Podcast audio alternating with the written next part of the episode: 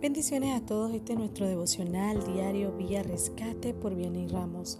El título de hoy es Soy una habitación, escrito por José Galvez. En la Biblia se mencionan muchos lugares en donde Jesús visitó a su pueblo. Inclusive narra encuentros con personas específicas, pero también menciona lugares donde Él habitó y las personas iban al encuentro con Él. Esto nos indica que hay dos formas de que Dios tenga contacto con nosotros.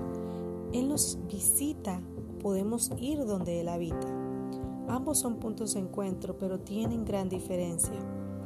Cuando recibamos cuando recibimos una visita en nuestra casa, solemos prepararnos y en esta preparación siempre una de las recámaras se convierte en víctima porque queda llena de todas esas cosas mal ubicadas, las cuales no queremos que se vean desordenadas, por lo tanto a simple vista puede existir un orden, sin embargo nosotros sabemos que no es tan perfecto como se pueda ver. Cuando recibimos una visita que se quedará por varios días, el tema cambia.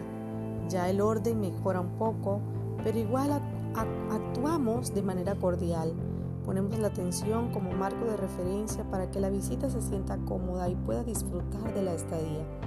Pero cuando hablamos de habitar, las condiciones cambian totalmente. Aquí el tiempo se encargará de revelar quiénes somos realmente, qué nos gusta y qué no nos gusta. Y para poder llenar o llevar una vida continua de buena convivencia, entra el diálogo de manera y se vuelve necesaria una buena actitud y muchas otras cosas que ya sabemos que son necesarias para que la convivencia sea perfecta. Si yo preguntara a quién le gustaría que Dios habitara en su vida, le aseguro que todos estaríamos dispuestos a decir que sí. Incluso si haríamos esta pregunta en la iglesia causaría muchos aplausos, muchos amén y un conjunto de emociones, porque siendo realista que Dios es es ser tan inmenso, quiera vivir en mí. Vaya, no es cualquier cosa. Lo grandioso de esto es que cuando aceptamos a Jesús como Señor y Salvador, una de las cosas que decimos es, te invito a que entres en mi corazón, refiriéndose a este como centro de nuestras vidas. Te entrego todo lo que soy y te entrego mi vida para que tú seas dueño de ella.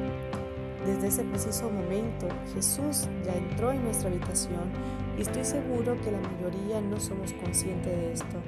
Así que yo me imagino a Jesús entrando en un caos, algunas cosas visibles, otras las cuales Él sabe que están escondidas y otras que posiblemente nosotros habíamos extraviado y olvidamos, pero Él sí conoce dónde están. Esto me recordó la historia de Saqueo aquel personaje que no era muy correcto nada, pero un día era tan grande su interés por ver a Jesús que Jesús lo premia con una visita a su casa. Definitivamente Jesús le dio más de lo que él pedía y en realidad Jesús siempre es así. Así nos dará más de lo que pidamos en su voluntad, dice Lucas 19, 1 10. Jesús quiere habitar en nosotros y a Él no le importa cómo está tu habitación, porque Él quiere entrar a limpiar y ordenarla juntamente con nosotros. Él hará de nuestras vidas el lugar perfecto para que el Padre pueda habitar. Por eso dice en su palabra. Jesús le contestó, si alguien me ama, también me obedece. Dios mi Padre lo amará y vendremos a vivir con él. Juan 14, 23. Así que si amas a Dios, toma tu escoba y está pendiente, Él te dirá qué hacer, porque Él habita contigo. Que Dios te bendiga. Recordamos a todos nuestros amigos seguirnos en nuestras plataformas Instagram, Facebook, nuestra página web www.viarescate.com, nuestro canal de YouTube que ya está habilitado y comparte cada uno de nuestros devocionales con tus amigos. Un abrazo.